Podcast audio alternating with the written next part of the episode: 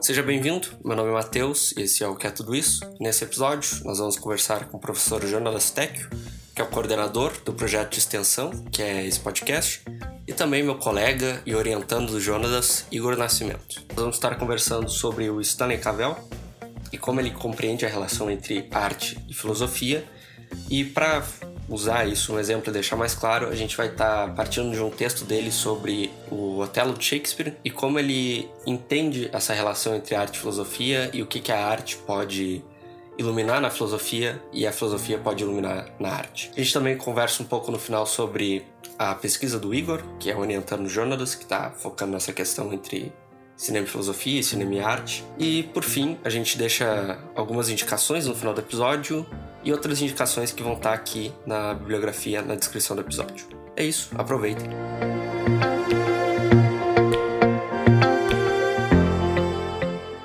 Está aqui comigo o professor Jonas Tecco, que é o coordenador do projeto aqui, quem abraçou o projeto, e também meu colega de graduação, o Igor. Prazer estar dividindo o podcast com ele. Faz muita coisa ao mesmo tempo, acho isso impressionante. Mas a ideia então hoje é falar sobre o Cavell, a ideia que ele tem sobre arte, a relação de, de filosofia com a arte, e também uh, fazer um estudo de caso sobre a relação de, do, do, do ceticismo que está presente na obra do Shakespeare, O Otelo. Então, Jonas, eu acho que a gente podia começar falando um pouco sobre, sobre como o Cavell entende a filosofia e essa relação entre filosofia e arte, quais são as referências do Cabel, quem formou ele, vamos dizer assim. Maravilha. Bom, obrigado, primeiramente, pela oportunidade. E, Igor, se tu lembrares de algo aí para complementar, me ajuda, por favor. Mas uh, talvez começar lembrando que o, o Cavell uh, faleceu há pouco tempo, faleceu em 2018. Uh, ah, ele, ele nasceu em 1926 e a formação e, e o trabalho dele foi todo nos Estados Unidos sobretudo em Harvard. E em termos de influência, eu acho que hum, ele talvez valesse a pena colocar um pouco uma mudança que aconteceu no, no caminho. Assim, ele começou como um filósofo analítico mais ou menos tradicional, na, na linha dos positivistas lógicos aí da década de 50, quando ele era aluno. E uh, uma mudança fundamental que ocorreu no desenvolvimento dele se deveu a, chegar a um curso com o John Austin, na, na, meados da década de 50, que depois virou o livro How to Do Things with Words, né? o, como fazer coisas com palavras do Austin, que eram notas desse curso basicamente.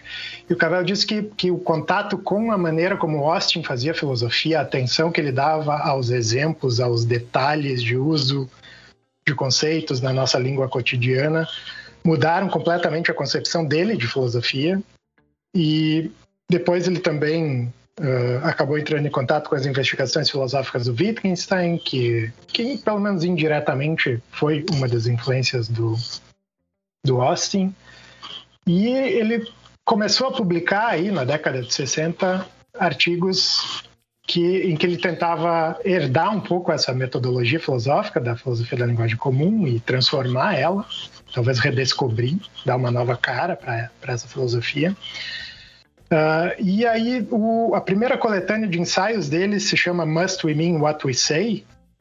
E aí a gente já começa a ver o interesse dele em uma área bem ampla de, de tópicos e de áreas da filosofia, particularmente para os nossos fins aqui, a, o interesse dele nas artes. Né? A gente tem textos aí sobre música, sobre teatro, um, sobre cinema, sobre crítica de arte em geral, sobre a relação entre a crítica de arte e a própria natureza da filosofia da linguagem comum.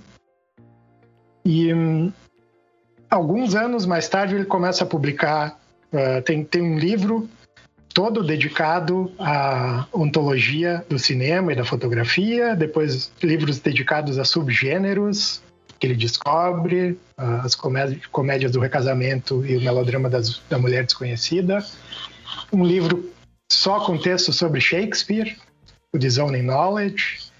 E, e, a obra filosófica do Cavell é, é, é, bem extensa, tem, tem vários tópicos aí, mas acho que como uma primeira introdução, assim, acho que essa, esses são alguns elementos importantes.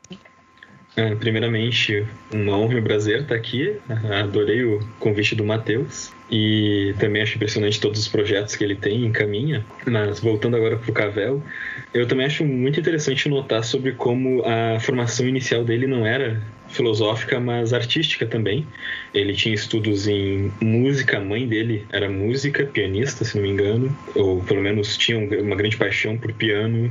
E como também esses exemplos biográficos eles são um pouco perigosos ao reconstruir o pensamento de um filósofo, mas no caso do Cavell é o contrário, o próprio filósofo ele traz à tona a vida dele. Os escritos dele são surpreendentemente biográficos, os exemplos são os exemplos dele, da vida dele. Por exemplo, na ontologia do cinema que ele faz, ele começa alguns capítulos comentando filmes específicos que ele viu com os pais, noites específicas que ele saía ao cinema, como era a própria atmosfera desses momentos. E isso vai refletir também com os próprios pontos filosóficos dele, sobre como essa atenção ao detalhe, o fato de nós tomarmos exemplos específicos, o que eles significam e o que eles significam nas nossas vidas no geral. Uhum. Tá, eu acho que então, dada essa contextualização de quem é o Cavell, de quais são as referências dele, acho que a gente podia partir para essa noção dele, da, dessa relação entre arte e filosofia, que tem uma, uma frase do, do artigo que o Jonas escreveu, que seria uma relação recíproca de iluminação mútua entre arte e filosofia. Poderia explicar um pouco o que, que, o que, que, que ele traz, o que, que é essa noção que ele tem? Sim, é, eu acho que seguindo um pouco a metodologia caveliana, o melhor é fazer isso por meio de exemplos mesmo. Mas, mas talvez de forma mais geral eu possa começar dizendo ao que, que essa concepção se opõe. Ela se opõe a, uma, a um uso que é muito comum da parte de filósofos e filósofas, que é de tomar textos uh, de, de, fora da filosofia, sejam eles quais forem, obras de literatura, filmes, música, peças de teatro, e usar essas obras, esses textos nesse sentido amplo, como ilustrações de uma teoria, de uma posição ou de uma questão que já está dada de antemão. Então, o material artístico acaba servindo como de forma instrumental, né? de, talvez para esclarecer melhor uma questão, uma posição, para exemplificar e assim por diante. O uso que o Cavell faz é bastante diferente e essa ideia de que há sempre uma iluminação mútua entre a arte e a filosofia, isso, isso é o que a gente tem que ver com exemplos, mas talvez já avançando um pouco no, no exemplo específico que eu trato no artigo, o exemplo do Otelo e de outras peças do Shakespeare que o Cavell analisa, ele tenta mostrar que podemos compreender melhor a natureza do ceticismo moderno olhando para o texto do Shakespeare, que, que a, a, nossa própria concepção filosófica do que, que é o ceticismo, do que, que está por trás da dúvida cética que interessa aos filósofos, pode ser uh, aprofundada, esclarecida, se entendermos as questões que estão no horizonte de, um, de uma peça do Shakespeare, o tipo de problema pessoal que no, no, caso do Otelo é a relação, sobretudo a relação de Otelo com Desdemona, o tipo de dúvida que surge aí, que, que ao entender melhor a forma como o próprio Otelo, a, autoimagem que Otelo tem de si mesmo e a forma como ele compreende a sua dúvida em relação à fidelidade de Desdemona e como isso parece encobrir um outro tipo de problema que tem a ver com a finitude do próprio Otelo, isso nos dá uma explicação sobre a natureza do próprio ceticismo filosófico, que haveria um conjunto de questões existenciais por trás das dúvidas filosóficas, por trás das versões intelectualizadas dessas dúvidas, e que uma análise detida de um exemplo, de um, de um exemplo, no caso aqui da literatura, pode nos ensinar algo de filosófico sobre, sobre o ceticismo, aqui no caso. Né? E, e outros exemplos, talvez só para uh, ah, fazer convidar as pessoas que estiverem nos ouvindo também a, a procurarem. Uh, os, os, filmes esses que eu, que eu mencionei, os gêneros que eu mencionei anteriormente, o, as comédias do recasamento e os melodramas da mulher desconhecida, eles também, segundo Cavell, explorariam uma nova etapa no desenvolvimento da nossa consciência filosófica. São filmes, os filmes que ele trata nessas obras são filmes clássicos da década de 40 e 50, sobretudo, hollywoodianos, e que, segundo ele, estariam refletindo uma mudança nas nossas relações, sobretudo na relação aí nos filmes esses que, que vai interessar centralmente a relação de casais heterossexuais, mas que essas mudanças representariam uma mudança na nossa concepção das relações humanas em geral. Então, ele, ele tenta descobrir algo, obter mais autoconhecimento sobre a nossa visão de mundo, sobre a nossa visão das relações entre os seres humanos, olhando para esses filmes e deixando esses filmes ensinarem coisas, né? não, não projetando algo que, uma teoria específica que ele já tivesse de antemão.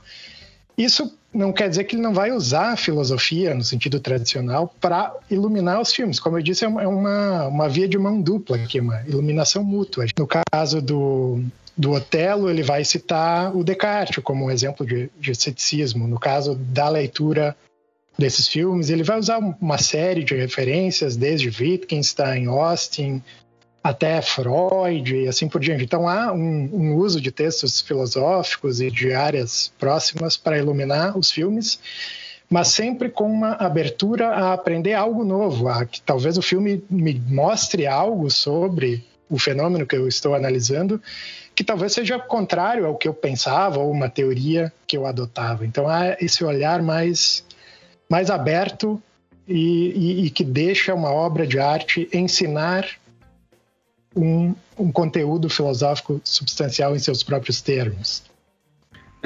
Também seguindo aqui com exemplos específicos, eu acho que também é interessante notar para o Cavell que os filmes que fazem filosofias não são aqueles em que duas pessoas sentam e começam a ter uma discussão filosófica e troca de argumentos formais, ou então dão aulas ou exemplificam teorias, mas os exemplos que ele próprio dá são onde a gente pode ter uma mostra, esses filmes nos mostram algo filosoficamente relevante.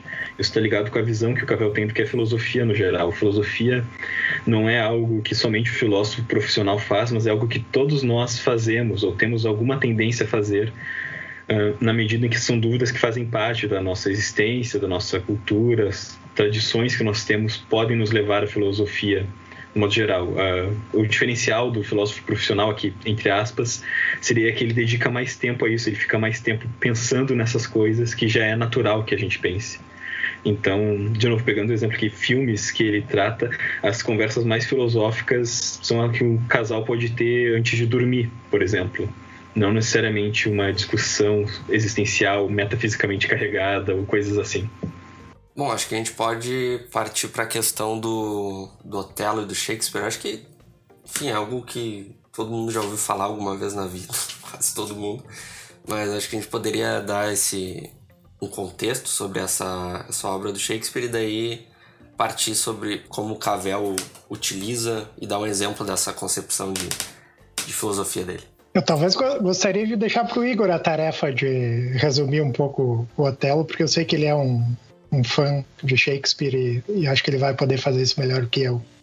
Bom, Otelo é uma das tragédias, acho que mais conhecidas do Shakespeare. Ela fazia sucesso basicamente pouco depois da época em diante, manteve bastante relevante um, e ela funciona em alguns sentidos como uma tragédia shakespeariana clássica, no sentido em que alguns desentendimentos entre personagens, alguns desencontros acabam crescendo continuamente até ter um desfecho trágico. A leitura específica que o Cavell vai oferecer de Otelo vai ser baseada então na maneira que ele entende o ceticismo. Mas qual que é a trama de Otelo?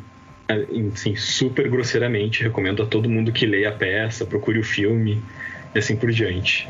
Otelo é um, um mouro, um general estrangeiro que está em Veneza. Daí ele se relaciona com a Desdémona, que também faz parte da nobreza da cidade.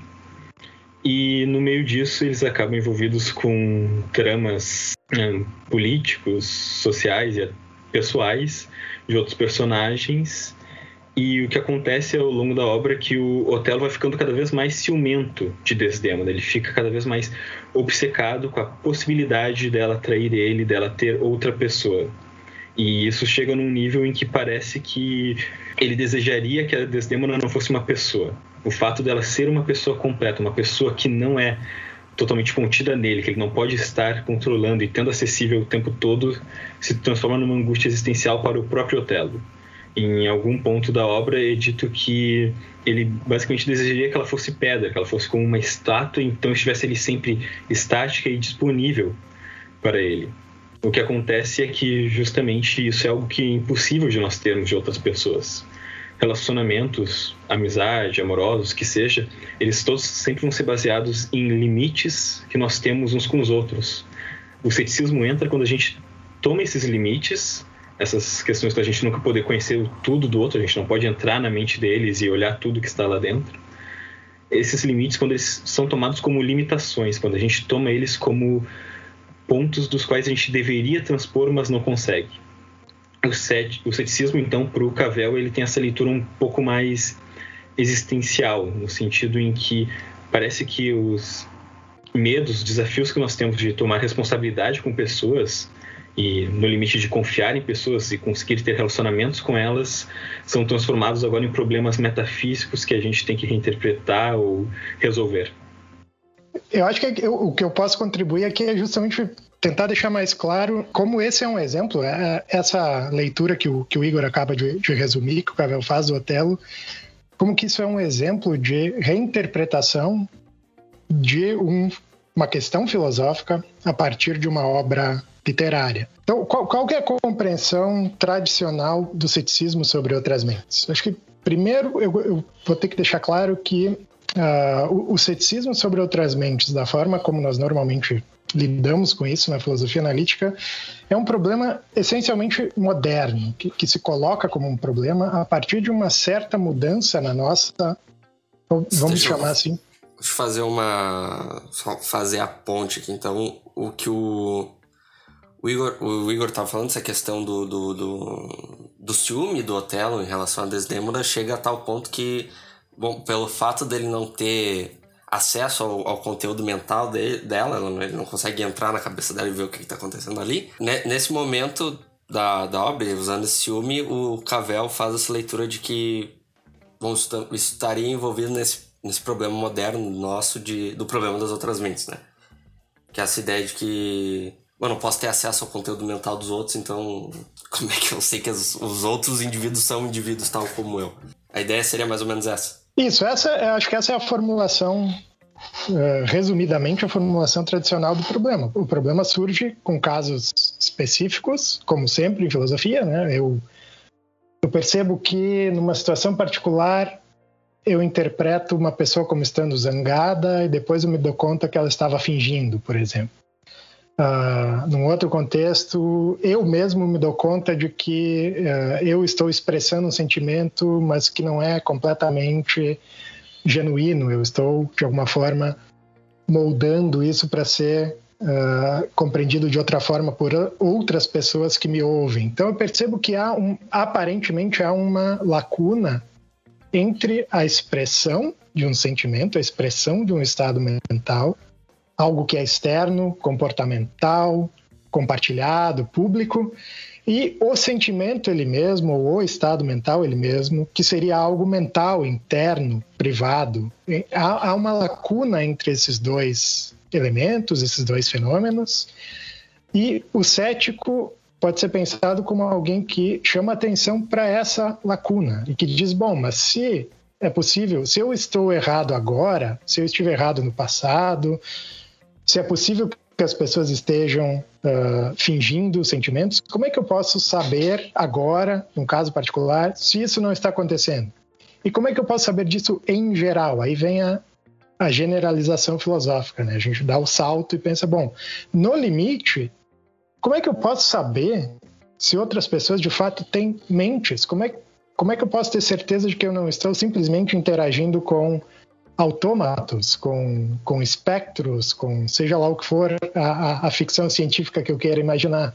Como é que eu posso saber que não sou eu a única pessoa que tem uma alma no mundo todo e a, as demais pessoas são, são ilusões ou são meros, como eu disse, autômatos ou alguma coisa nesse sentido? Então, a, esse é o movimento cético tradicional e a questão parece ser, quando colocada nesses termos, que tipo de evidência eu posso ter para inferir a partir do comportamento de alguém um sentimento, uma emoção, assim por diante. À primeira vista, o problema do Otelo é estruturalmente análogo, pelo menos a forma como ele mesmo apresenta o problema.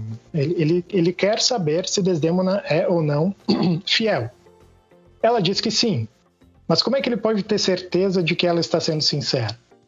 Ele procura por uma evidência para além do que ela diz, ele procura por uma evidência externa, no caso ali da peça, um, um lenço que ele encontra serve como essa evidência, mas não vem ao caso aqui o detalhe, mas o ponto é, ele quer algum tipo de Assim como o Descartes quer um tipo de evidência que forneça certeza a ele de que certas crenças são verdadeiras, Otelo quer uma evidência objetiva que forneça certeza sobre a fidelidade ou infidelidade da Desdemona.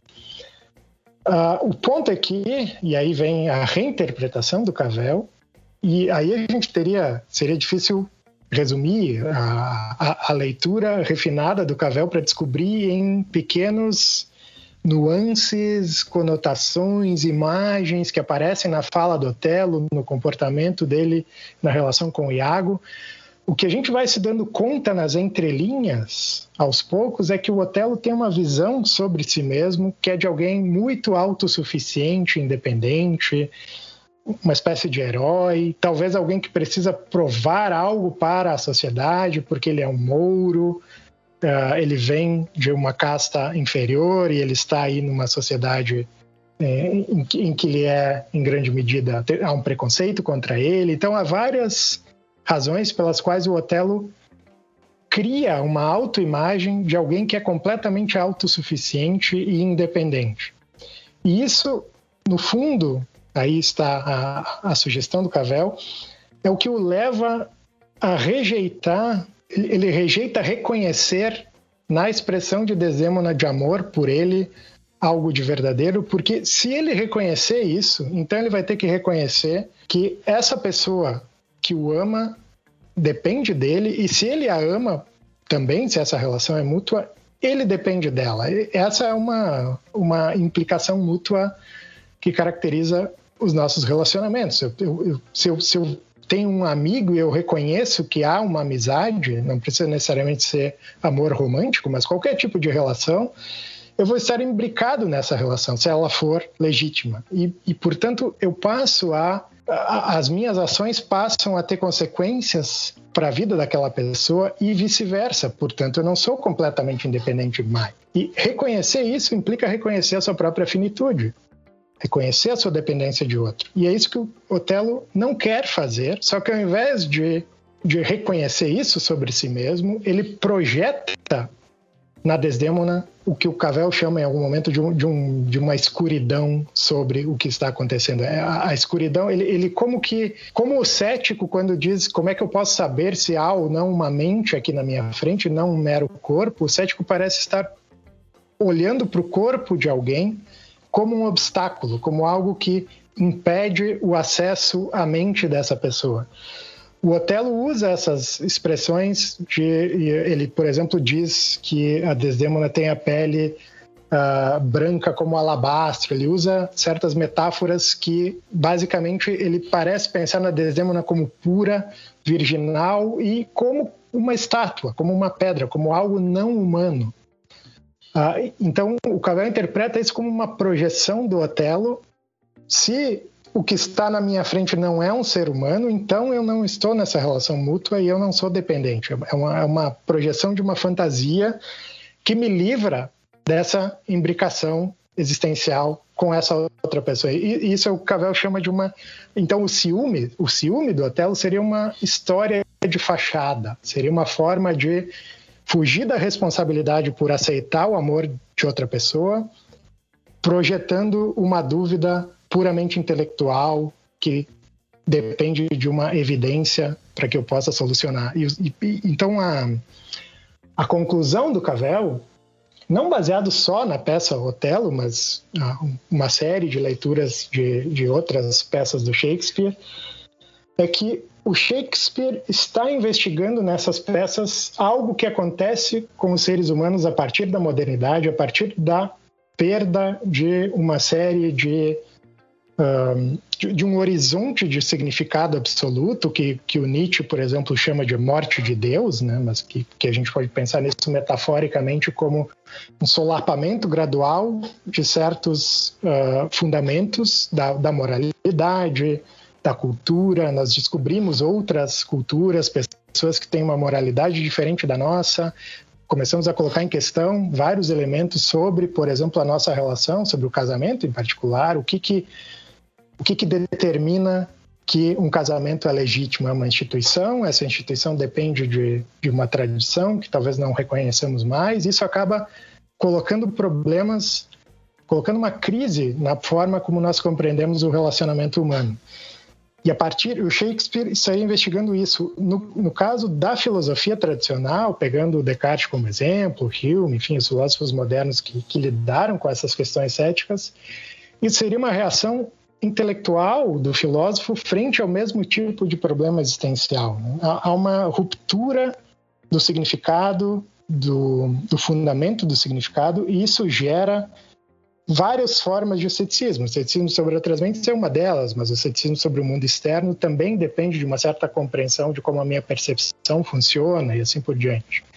E a sugestão do Cavell é que, assim como no caso de Otelo, há uma história de fachada, que no fundo o problema do Otelo é um problema existencial de aceitação da finitude e não um problema meramente epistêmico, o ceticismo filosófico como tal seria também uma história de fachada uma intelectualização, uma transformação de um problema existencial em um problema metafísico epistemológico. Seria uma tentativa de uh, escamotear ou reprimir certos elementos dessa, dessa nossa crise existencial para pensar neles de forma, entre aspas, assim, puramente objetiva, para pensar nessas questões e como resolver essas questões teoricamente. Então seria uma reinterpretação da natureza do próprio ceticismo à luz de uma descoberta que o Cavell teria feito especificamente na sua compreensão da relação do Otelo com Desdemona nessa peça do Shakespeare, levado ao, ao limite. Não sei se o Igor gostaria de complementar com alguma coisa. É, uma coisa que está de pano de fundo da leitura do Cavell, que é, é muito importante, duas coisas na verdade. Primeiro, é que tem aqui uma denúncia em relação à história da filosofia, que a história da filosofia tratou esses problemas como problemas intelectuais que a gente tinha que alcançar alguma resposta, a gente tem que refutar o ceticismo. Mas daí o Cavell, ah, também devendo em parte uma inspiração que ele tem em Heidegger, que também foi bastante importante para a formação dele, é mostrar que nossa relação principal com o mundo não necessariamente é uma de conhecimento. É, a gente toma, a filosofia tradicional tomou muitas vezes que o conhecimento proposicional, o objetivo era a nossa forma de compreender o mundo é, exclusivamente, ou num pedestal assim, como o conhecimento profissional sendo o principal. E o Cavell, assim como outros filósofos, vai tentar mostrar que não necessariamente, que tem outras questões da nossa maneira de interagir com o mundo, viver com o mundo, que são mais essenciais. E aqui ele chama atenção justamente para isso que o cético parece ignorar, enquanto o cético parece estar preso em si mesmo com essas dúvidas existenciais. Um caminho, digamos, algo contrário seria o de tentar reconhecer as outras pessoas, reconhecer a comunidade. Porque conforme tu vai nessas linhas de solipsismo, problemas outras mentes, intelectualizando elas, parece que a gente deixa toda a comunidade humana, como nós cotidianamente falamos, como nós nos relacionamos com as pessoas, tudo isso acaba sendo deixado um tanto de lado. Então é, é importante notar que o Cavell não refuta o ceticismo, ele não derrota o ceticismo, a gente não usa esses termos clássicos assim de respostas filosóficas. Ele dá um diagnóstico, ele mostra que o ceticismo é um é um risco antes de ser um problema intelectual, é um risco que todos nós estamos suscetíveis, inclusive nós três aqui conversando um com o outro, a gente está sobre o risco de não ser compreendido ou de não compreender bem um ao outro, é, de ter limites nas nossas falas, mas que esse risco ele é um que não tem uma solução, mas a gente pode conhecer ele e tentar tomar responsabilidade pela maneira que nós falamos, por quão claros nós somos, pelo quanto tentamos entender outras pessoas e a nós mesmos através da comunidade e assim por diante. É, eu, não, eu, não, sei se dá para entrar área, mas tem a questão da, da cognição estendida que parece tentar oferecer uma resposta para essa questão também, né? Da... Eu tava lendo um artigo do Ronai esse dia sobre, sobre a ideia de, que a, a, mente ela se relaciona com o ambiente, né? A nossa mente ela não se dá internamente somente. Mas essa parece parece um problema que ele tem no texto também. Ele não refuta o ceticismo, mas ele diz, olha, adotar a posição cética de que, de que a gente não pode conhecer nada sobre outros é absurdo. Porque não, não, tem como, não tem como viver numa situação assim, que eu não tenho um compromisso com o outro, em que eu não tenho a preocupação de interpretar o outro e tal.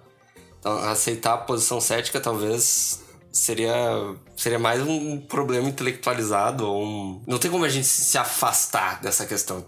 Né? Conhecer a mente é um problema, mas como é que é, eu, eu, eu, só ia comentar que é curioso tu falar que não tem como viver, porque é, é, justamente isso que o Shakespeare mostra, porque muitas das peças dele terminam com os personagens principais morrendo, uh, geralmente uh, suicídio, assassinatos em formas bastante brutais de morrer, porque essas relações elas são levadas a um extremo em que não tem como viver de fato. Uh, a pessoa se sente tão emocionalmente, psicologicamente exausta daquilo tudo que a a solução possível para ela, né, na perspectiva das personagens, geralmente é, é, só a morte que poderia acabar com isso. Eu, eu justamente ia dizer que nós, nós acabamos não falando do final da peça e spoiler alert aqui. Uh, mas acho que uma peça que já tem alguns séculos a gente pode. O que acontece no final do, da peça Otelo é justamente que pelo menos a, a, leitura do Cavell é que o que acontece no final da peça é que o Otelo literaliza as imagens, as metáforas que apareceram ao longo da peça quando ele se uh, dirigia a Desdemona como se ela fosse uma estátua, uma pedra não humana. O que ele faz é transformá-la em uma estátua, em certo sentido. Ele a mata, literalmente, né? ele com, com, com travesseiro, sufoca na cama. E aí ele diz que o, o próprio coração dele se torna de pedra. E, e o Cavell lê aí uma, uma de novo, um, um reconhecimento da, de quando eu deixo de reconhecer o outro como humano, eu me desumanizo. Né? É, não há como eu deixar de reconhecer outros como humanos sem que eu me torne menos do que humano. Então há um sentido em que eu concordaria com, com vocês que, que, que o, o ceticismo levado as últimas consequências do ceticismo sobre outras mentes aqui. O Mateus falou que ele é absurdo, algo nesse sentido, e ele de fato é, ele, ele implica uma mudança radical na nossa percepção, na, na, na, nossa relação com os demais. Mas aí é um ponto que o Cavell salienta em algum momento, há um sentido em que nós não só é possível viver o ceticismo sobre outras mentes, mas nós estamos, em certo sentido, condenados a viver esse ceticismo. Né? Nós, nós um, é um desafio contínuo na relação que nós temos com os demais, o de nos abrirmos para o outro. E isso é algo que eu não posso. Isso é uma responsabilidade permanente minha. É, se eu deixar de lado essa responsabilidade, a qualquer momento eu posso me fechar para o outro. E nesse sentido, literalmente, o outro deixa de ser humano para mim nessa relação. Então eu estou vivendo o meu ceticismo nesse momento. O ceticismo pode levar a, a, a mudanças na nossa forma de viver que são que tem um custo existencial enorme. Então, uh, eu acho importante salientar isso. Assim, uh, normalmente, quando os filósofos tentam refutar o ceticismo, então, quando alguém diz que o ceticismo é absurdo, o que normalmente isso significa é que tem, tem algo de logicamente mal encaminhado na, na, forma de pensar o problema, é um pseudo problema, não é um problema real. Nós temos que esclarecer os termos e o problema vai desaparecer o, Cavell não, não dá esse passo. Ele, em certo sentido, quer dizer que esse é um problema muito real. O problema é real, o problema do reconhecimento do outro. O que talvez seja um pseudo problema e que merece ser uh, esclarecido e talvez dissolvido é a versão intelectualizada do problema. É a forma como nós tradicionalmente colocamos o problema. Mas há uma base existencial real. Então há um sentido em que o problema seria real. E talvez, uh, fazendo gancho com, com, o começo da pergunta do Matheus sobre a tese da mente estendida, tem uma analogia e uma desanalogia no caso do ceticismo sobre o mundo externo. Né? Quando, quando o, o, ceticismo sobre o mundo externo, para quem talvez não, não ouviu nada a respeito, é uh, exemplificado no argumento do sonho do Descartes, em que, ou no, no, filme Matrix, se vocês quiserem, em que, por alguma razão, um experimento mental, nós colocamos em questão a existência de qualquer objeto fora da nossa mente. Como é que eu posso saber que há um mundo para além da minha mente? E a tese da mente estendida é uma tentativa de mostrar que esse problema só se coloca dada uma certa imagem da minha relação com os objetos em que eu sou um sujeito isolado que me relaciono com objetos que são coisas lá fora e assim por diante. A tese da mente estendida, ou pelo menos algumas versões dessa tese, pretende embaralhar um pouco essa, essa ideia e mostrar que é uma unidade mais fundamental e é um sentido em que a minha mente não está dentro da minha cabeça, essa é ideia. A, a minha mente se estende por sobre o mundo.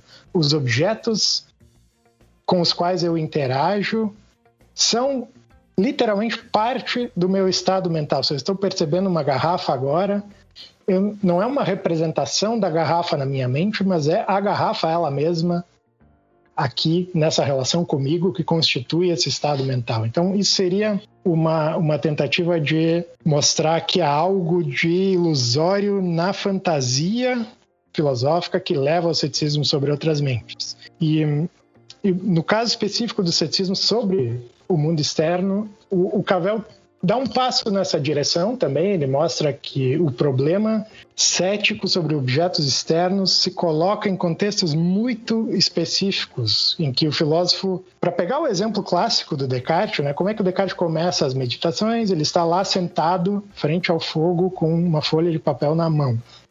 Está, portanto, num contexto em que ele está parado, não está praticando nenhuma atividade, ele está refletindo sobre a sua própria percepção. Então é um contexto que convida a que eu me imagine como um sujeito separado dos objetos.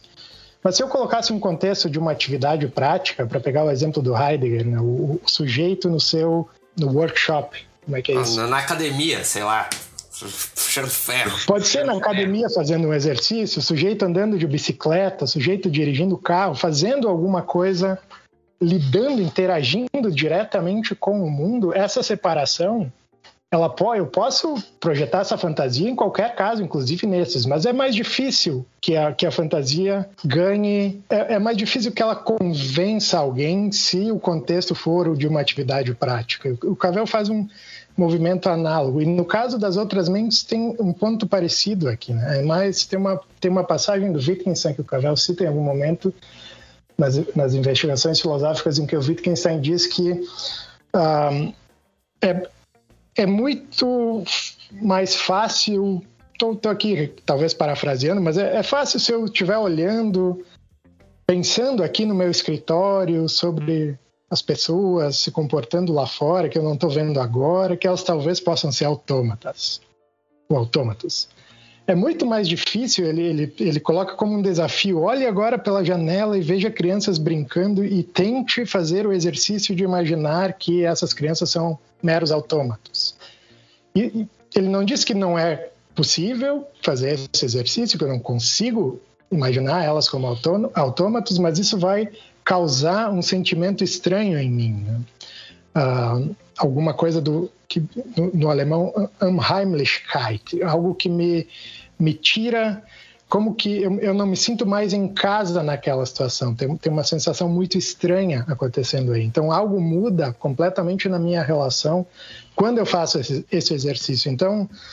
Um, como que de dissociação, assim? Então... Exato. Eu, eu, eu estou. Assim como Descartes, no seu na sua poltrona, olhando para o papel, não está interagindo com aquele com, com o seu ambiente naquele momento, ele está justamente refletindo, paradinho ali, sem, sem agir. Uh, eu estou me dissociando das pessoas quando eu faço o exercício reflexivo de tratá-las como autômatos. Isso é o que o Cavell chama de projetar a minha escuridão sobre o outro. E aí eu posso, talvez, de fato, ter a sensação de que as pessoas ao meu redor são são máquinas, por exemplo. Se vocês tem, tem, tem contos do Asimov, tem um conto agora, não sei se eu vou me lembrar o nome, mas que é justamente o, o, de uma pessoa que viveu muito tempo achando que ela era um ser humano normal e de repente ela descobre que ela é uma máquina. Ela começa, ela literalmente uh, percebe que ela é feita de engrenagens, etc. Esse é o tipo de Unheimlichkeit, de, de, de sensação de que o, o, nosso mundo muda completamente se eu fizesse essa descoberta sobre mim mesmo ou sobre outros.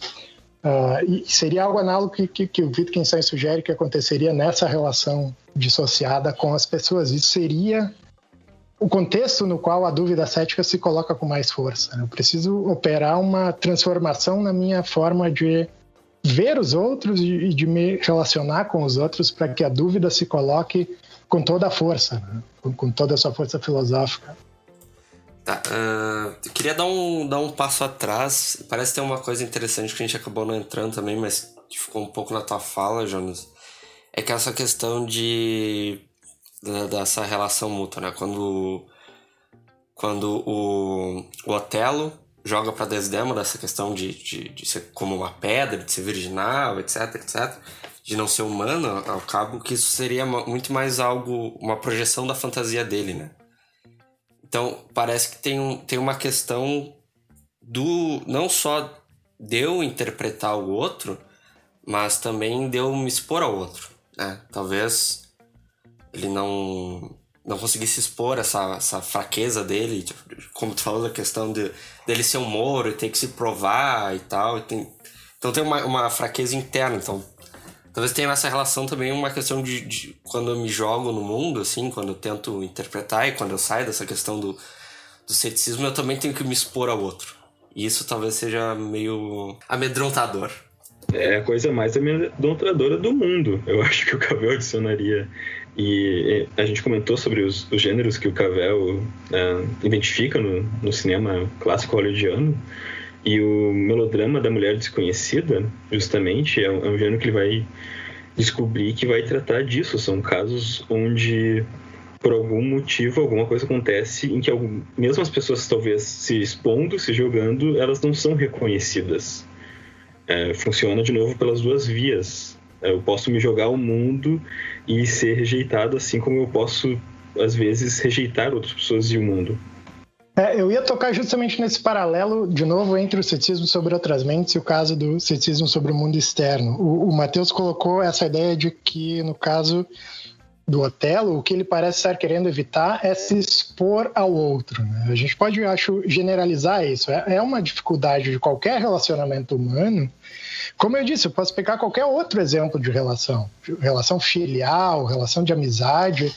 Quando eu me coloco nessa relação, há uma exposição mútua. Se, se, a, se a relação é genuína, se não é uma relação puramente instrumental em que eu estou tratando o outro como um meio para um fim qualquer. Mas se, a relação é real, eu estou me abrindo para o outro e estou uh, me expondo à interpretação do outro. E isso é aterrorizante porque uh, eu posso descobrir coisas sobre mim mesmo que talvez eu não soubesse ou talvez eu não quisesse saber quando eu ouço do outro, quando o outro projeta para mim algo que quando eu me abri eu deixei passar. Então eu, eu não tenho esse refúgio de poder me esconder por trás de uma fachada o tempo todo, na medida em que eu me relaciono com alguém. Então há essa exposição.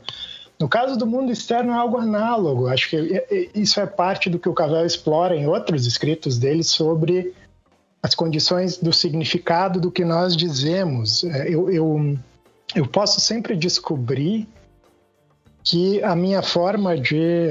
que os juízos que eu faço, a forma como eu descrevo o mundo, é, ela não vai ser reconhecida por outras pessoas. Eu vou me descobrir separado e isolado de outras pessoas nos meus juízos. Talvez o caso mais fácil de entender isso seja o caso de juízos morais, mas isso vale para qualquer juízo. Ou para um juízo estético, quando eu digo que. Quando eu chego para alguém muito empolgado e digo que adorei um filme e a pessoa diz que odiou o filme, a gente descobre uma, uma separação completa da, da nossa experiência estética, da, da forma como nós organizamos o, as nossas valorações. Isso é também aterrorizante, me, me descobrir separado, me descobrir isolado. Um caso ainda mais simples é quando eu faço uma piada e ninguém ri da minha piada. Eu, eu, eu estou uh, pressupondo que os outros vão com, compartilhar do meu senso de humor, mas eu posso descobrir que não. E, e esse tipo de experiência, segundo Cavell, está na base do tipo de ansiedade cética que, ao ser intelectualizada, leva aos vários problemas céticos: o problema do significado, do mundo externo, das outras mentes, da natureza da arte, assim por diante. Há sempre uma ansiedade existencial que depende, que, que, que, se conecta com essa, com esse risco, com essa exposição, com esse risco a me expor continuamente aos outros, tanto na minha relação com outros, quanto em casos em que eu simplesmente estou julgando e, e, e comparando os meus juízos com outras pessoas. Eu posso sempre me descobrir isolado, descobrir que o meu mundo é diferente do mundo da outra pessoa. Então há, há esse tipo de de risco de exposição, em, não só no caso do ceticismo sobre outras mentes, mas também no caso do, dos juízos sobre objetos externos. Eu não sei se vocês tinham mais algum outro ponto para tocar, mas eu, pelo que eu li do artigo, acho que a gente tocou em tudo, assim. Não sei se. Sobre o artigo, acho que não. Eu talvez quisesse só lembrar que a gente está agora, enquanto gravamos o, o episódio, organizando, o Igor está me ajudando e também a professora Andréa Cachel, da UEL. Estamos organizando um colóquio em homenagem ao Stanley Cavell, que talvez, pelo menos até onde eu sei, é, é o primeiro colóquio com essa temática no Brasil.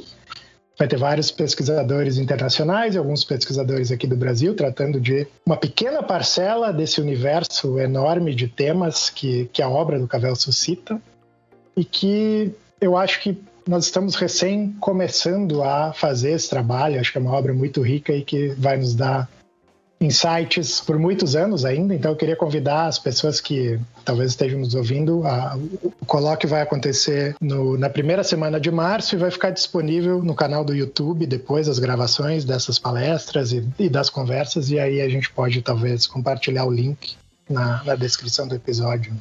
É, até lá o episódio já vai ter vai, ter, vai sair depois, né? Mas daí fica na descrição a, a indicação do, do, canal do YouTube ali tudo mais. E também tem o Cinema e Filosofia, né? Que saiu faz um tempo já.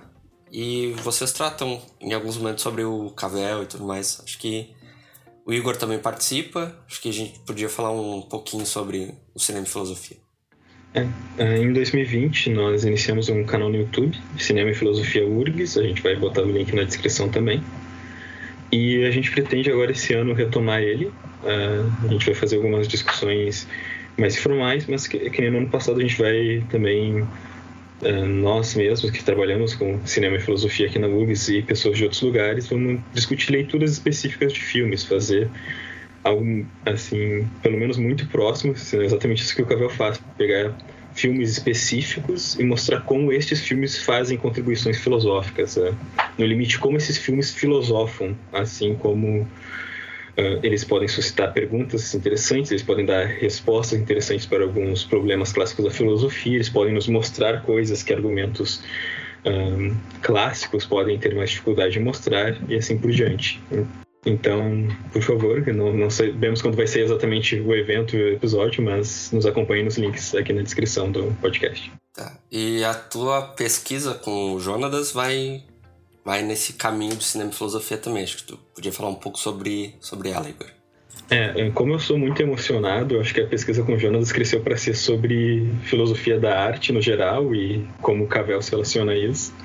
Mas um, dos pontos principais de interesse que eu tenho é de cinema e filosofia e justamente fazer esse exercício caveliano, pegar filmes específicos e aqui de novo no, movimento de honestidade filosófica os filmes que eu gosto, filmes que for, são importantes para mim e mostrar justamente o que, que eles têm de filosoficamente interessante, relevante, como eu acho que eles respondem algumas coisas clássicas da filosofia e como eles de fato me impactaram filosoficamente moldaram minha própria visão de mundo no limite.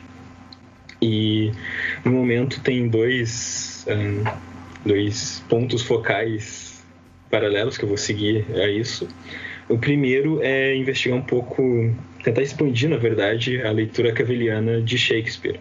Uh, a gente falou aqui principalmente do Otelo, mas o Cavell ele tem leitura de várias peças. Uh, ele discute o ceticismo que o pai tem em relação às filhas no Rei Lear. Ele discute o ceticismo que o Hamlet tem em relação à mãe na peça Hamlet. Então, são vários, várias relações humanas que Shakespeare trata. E eu queria falar, fazer uma leitura parecida com os sonetos de Shakespeare. Os 154 sonetos de Shakespeare, eles não são poemas soltos, mas eles acabam contando uma pequena história. Eles contam um triângulo amoroso entre o eu lírico, que às vezes é referido como Will, talvez seja o próprio William Shakespeare. E ele tem, uh, na primeira parte, ele está apaixonado por um belo rapaz, The Fair Youth, que não dá ele a devida atenção e que é querido por muitos outros poetas rivais. Então a gente vê aqui já essa questão de um ciúme. E a segunda parte é dedicado à Dama Escura, Dark Lady, que é uma mulher que fica esnobando o eu lírico, que não lê os poemas dele, que é maldoso, o maltrata mesmo. Então, de novo, parece que estes poemas eles estão sempre tematizando as dificuldades que nós temos em relacionamentos e as dificuldades de alcançar o outro. O lírico está sempre fazendo esses poemas exortando a beleza dessas outras pessoas, mas parece que ele não consegue transpor certas coisas. Tem poemas que são puros ciúmes, ele sente ciúmes do poeta rival, que ele não nomeia, mas só chama de um poeta rival, que é inferior a ele, mas que deixa ele muito inseguro mesmo assim. E tem um outro personagem que, na minha leitura, é um constitui personagem que é o tempo. Vários destes poemas justamente sempre suscitam tempo como uma entidade que vai destruir tudo, que apesar dos esforços do poeta, tudo que vai sobrar da beleza do belo rapaz vão ser os poemas. Então, me parece que esse clima existencial que o Cavalo identifica nas peças está presente também nos sonetos. Então, agora eu vou estudar um pouquinho mais de crítica literária e tentar explorar isso. Em o outro braço, um pouquinho diferente só, do que eu também vou perseguir aqui, é sobre filosofia dos um, videogames, porque tem uma, uma tese caveliana que esteve de fundo aqui nessa questão do cinema e das artes, que um, se nós temos alguma tradição, alguma cultura, as coisas que nós fazemos cotidianamente, elas têm valor filosófico, se a gente for analisá-las com calma. E eu queria investigar isso justamente em videogames, como e por que a gente é tão atraído a eles, como eles se constituem ontologicamente, que são coisas interligadas, né? São parte do nosso mundo. E talvez no futuro investigar como alguns videogames específicos podem trazer temas filosoficamente interessantes, como eles podem nos ajudar a filosofar também.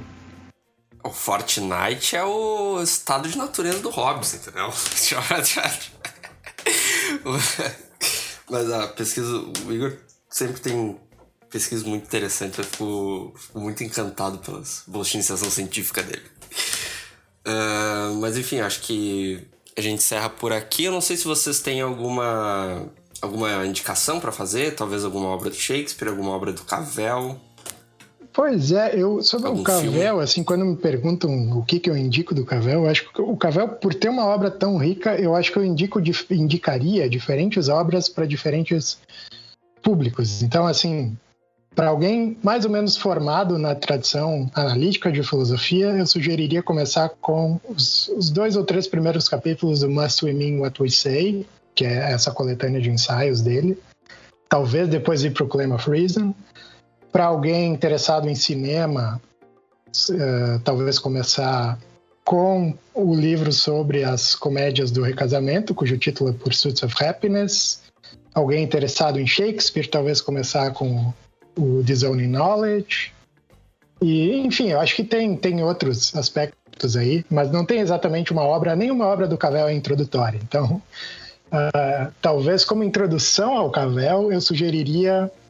Tem dois livros, tem um que é do Aspen Hammer, que se chama Stanley Cavell, e uh, um livro também do Stephen Mulhall, que é uma introdução à, à obra do Cavell. Acho que seria isso. E quanto a filmes, Talvez filmes. A gente falou sobre o Otelo, e um filme que eu geralmente sugiro é o Otelo do Orson Welles, a adaptação cinematográfica da peça que eu acho bem interessante e, e talvez o Igor possa complementar com algumas outras suge sugestões. É, é, minha recomendação para todos os públicos é ler Shakespeare. Não, não importa por onde começar ou onde terminar, eu acho que é muito valioso para a literatura universal. E em particular, assim, eu, eu, acho que é sempre importante a gente lembrar filósofos a não lerem só filosofia. Isso é uma coisa que o Paulo Faria falava em todas as aulas dele. Filósofos que só leem filosofia são maus filósofos. É, maus filósofos é, é, é um jeito educado de colocar do, de, como ele coloca, né? Tá bom. Mas é isso, então. Bom, muito obrigado para quem escutou até aqui. Muito obrigado, Jonas e Igor, por ter aceitado o convite. E nós ficamos por aqui. Até o próximo episódio. Tchau.